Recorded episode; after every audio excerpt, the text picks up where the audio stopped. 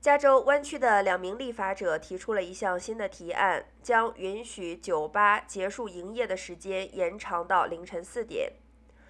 参议院的这项第九百三十号法案由州参议员斯科特·维纳和议员马特·哈尼撰写，将允许七个试点城市将酒吧、夜总会和餐馆的酒精销售时间从凌晨两点扩展到四点钟。七个试点城市是旧金山、奥克兰、西好莱坞、弗雷斯诺、科切拉、大教堂城和棕榈泉。根据该提案。市政府官员可以选择将酒精销售扩展到某些地区，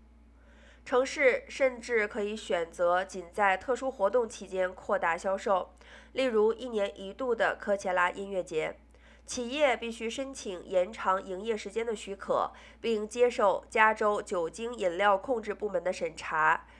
如果该体验获得批准，试点将计划于二零二五年开始实行。